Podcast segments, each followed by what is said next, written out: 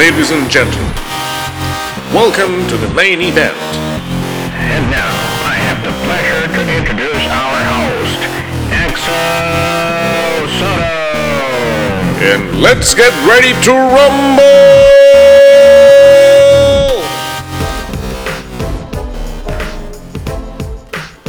Hola, hola, ¿cómo están mis hermanos y hermanas? Bienvenidos a este segundo episodio, Axel Soto Podcast. Eh, así es, eso soy yo. Y pues bueno, hoy les quiero decir y agradecer a todas esas personas que pues apoyaron el primer episodio. Eh, recibí muchos, muchos comentarios muy bonitos, se los agradezco. Insisto, ese, ese episodio fue algo espontáneo, fue algo improvisado. Como les conté en ese, en ese segmento, en ese episodio, no, no hay un, una estructura aún. Eso lo voy a ir trabajando sobre la marcha. Lo importante es hablar y de eso se trató el primer episodio, ¿no? Sobre perder ese miedo y lanzarnos a hacer lo que amamos. Punto, se acabó. Y con este episodio doy apertura pues a una, nueva categoría de, de, contenido pilar, que es el review y comentarios sobre películas. Insisto, esto es algo personal. Es una opinión meramente personal sí quisiera eh, tocar varios puntos técnicos, ¿no? A lo mejor psicología de, narrativa, audiovisual, mucho lenguaje audiovisual, pero pues, es meramente opinión propia. Tú tendrás la tuya, pero ojalá te guste pues lo que veamos, ¿no? Estos, estos reviews. Y vamos a empezar con una película que es muy famosa ahorita que se llama El Hoyo. Y es una película de Netflix. Esta la puedes encontrar en Netflix, que por cierto se encuentra en el top 10 de series y películas contenidos de Netflix en México. Ahora dentro de ese segmento de contenidos está, si no me equivoco, actualmente en el 1, número 1, puesto número 2. Entonces es algo que se está consumiendo mucho ahorita. Muchos compañeros y amigos, eh, colegas, ya se la chutaron y si no la has visto, te recomiendo que la veas antes de escuchar este podcast, este episodio. Ahora, primero me voy a aventar una pues, pequeña descripción o sinopsis sin spoilers y después voy a pasar ya a un análisis profundo del lenguaje audiovisual de la película, ¿va? Entonces, esto va sin spoilers, ¿no? ¿De qué se trata El Hoyo? Bueno, iniciemos para empezar por quién está dirigida. Esta película está dirigida por Galder Gastelu Urrutia. A ver, yo no sabía quién era este cabrón, pero lo que acaba de hacer realmente me gustó y les aseguro que lo voy a seguir de cerca. ¿Qué pasa? El señor Urrutia tiene una metodología y un lenguaje muy muy icónico o muy singular. Yo creo que se podría considerar incluso este contenido como cine de autor o como mucha gente lo conoce como cine de arte, ¿no? Ojo, no es cine hollywoodense, ¿no? Como acá los Avengers o, cualquier otra película, Star Wars. Pues que es más comercial. El cine de autor se caracteriza más por tener un lenguaje audiovisual rico en contenido y en contexto, en narrativa. La historia suele ser mucho más profunda, ¿no? Más adelante, en este episodio les voy a, voy a hacer hincapié en cada uno de los aspectos que yo pude observar, ¿no? Pero bueno, habiendo dicho eso, ¿De qué trata el pinche hoyo? Bueno, el hoyo, para que se den una idea, es un edificio o un complejo con modalidad, digamos, prisión, ¿no? Y psicológicamente, ¿cómo te lo plantean? Bueno, pues es, es, y a lo mejor no solamente psicológico, o sea, físicamente son niveles, se dividen niveles y no se sabe cuántos niveles son. Realmente no sabemos cuántos niveles tiene el hoyo. Pero bueno, ahí en, en, este, pues en esta prisión, en cada nivel, ponen a dos personas, eh, sexo indistinto. Son dos personas que van a convivir un periodo de tiempo, un cierto periodo de tiempo, para no spoilear, ¿no? Y conviven en un, en un, un espacio de 5 por 5 metros, 4 por 4 metros más o menos, ¿no? Y cada uno de ellos puede llevar ciertos objetos, ya verás la película, ¿no? Y el meollo del asunto es que en el centro, en el centro pues de este complejo y de cada piso, de cada nivel, va bajando una plataforma con comida, ¿no? Se detiene, la gente puede comer, Los que están en un nivel pueden comer y así se van desplazando hacia abajo y hasta el, el último nivel, ¿va? Ahora, esa es la premisa, ese es, ese es el esquema de, del hoyo. Ahora, viene lo bueno, así es que spoiler alert. El hoyo es una película realmente intensa y asfixiante.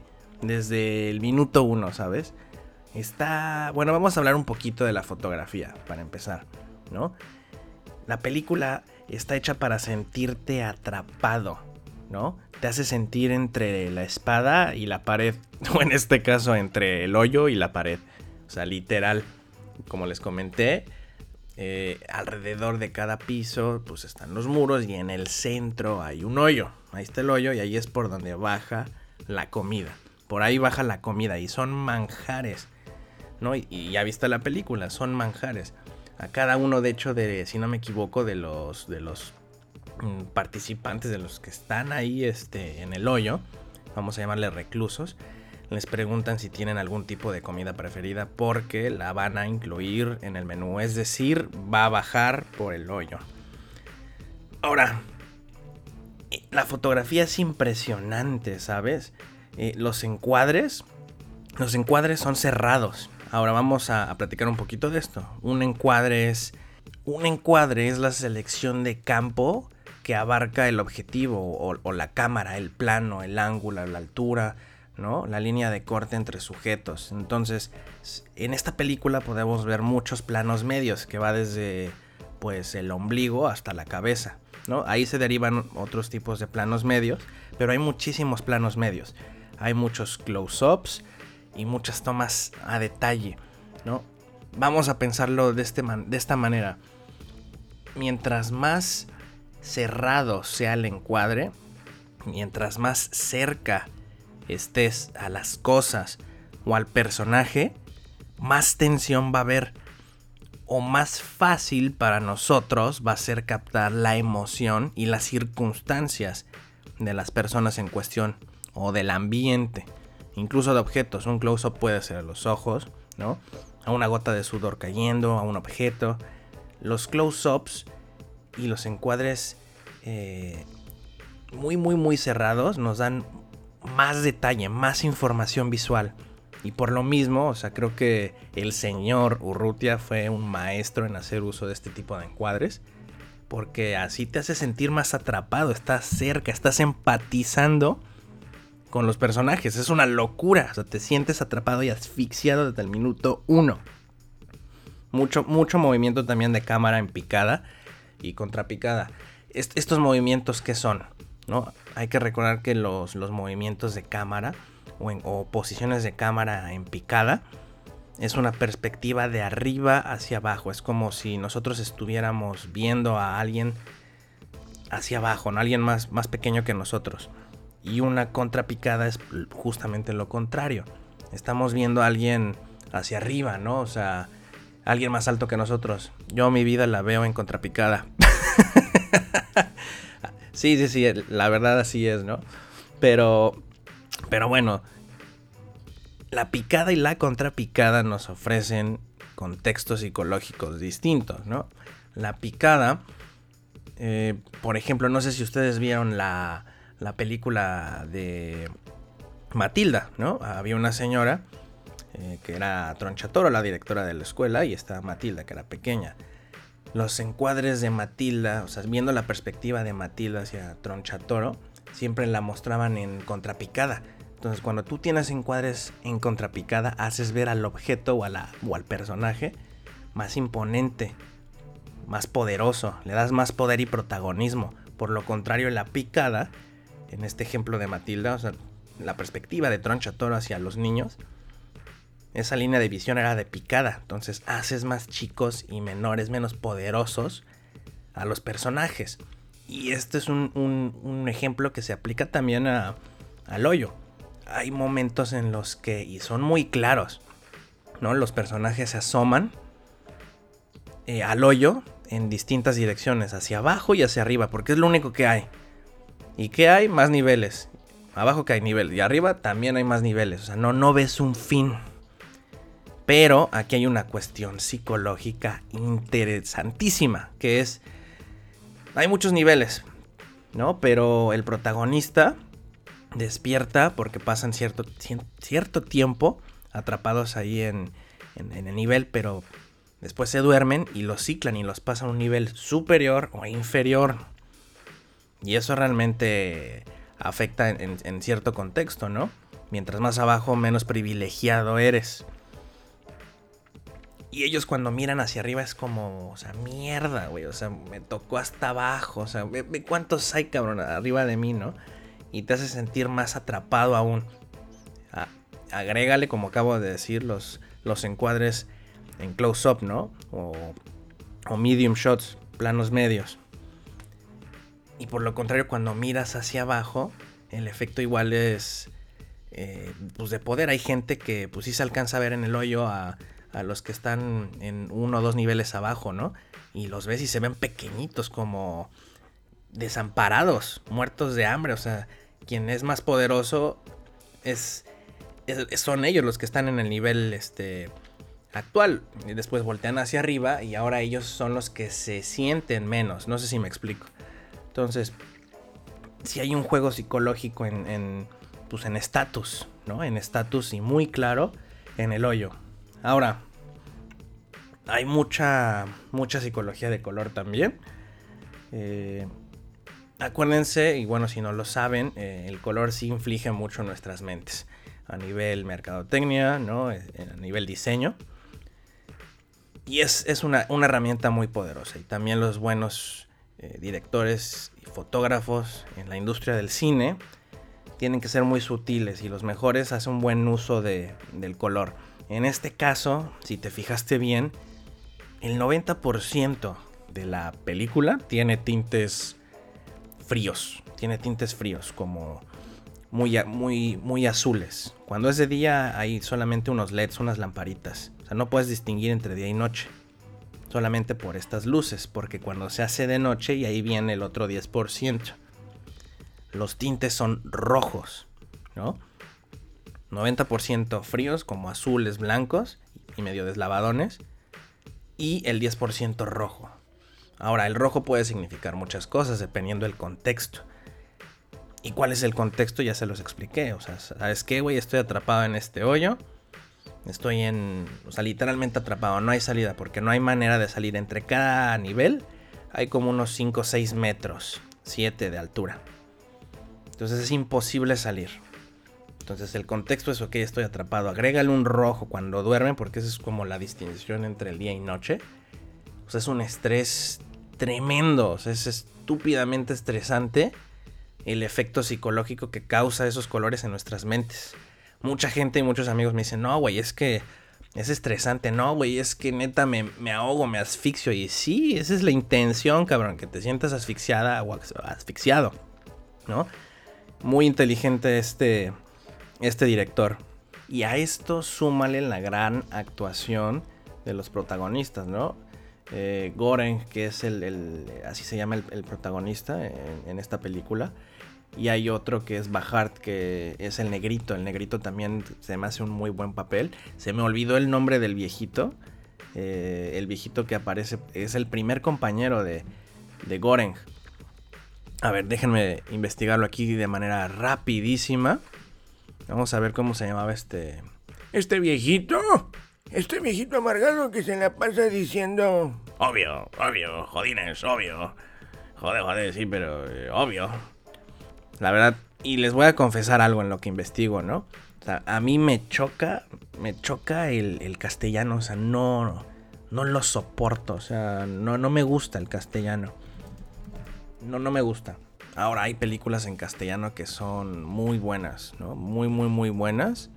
Eh, una muy comercial, ¿no? Muy, muy, muy comercial de Guillermo del Toro, que también se te olvida, incluso que estás escuchando castellano, es pues la de Laberinto del Fauno, ¿no? Muy buena una de mis favoritas de fantasía, ¿no? Pero bueno, miren, el viejito este del que les hablo se llama, el personaje se llama Trimagasi, ¿no? Que es interpretado por Sorion Eguileor y creo que no manches, o sea, qué interpretación del viejito, o sea, buenísima, creo que fue de los mejores personajes porque aparte, pues muere, pero sigue sigue presente en la, en la mente del, del, protagonista, que es Goren. Y también pregúntate en qué momentos aparece eh, el viejito, en qué momentos aparece Trimagasi. Aparece cuando las luces de hecho están en rojo, significa peligro, significa locura. Entonces vamos sumando y los personajes en comportamiento también empiezan a, recaer en la locura por la misma circunstancia, ¿no? Ahora vamos a hablar un poquito de, pues, de esta psicología de personajes, ¿no?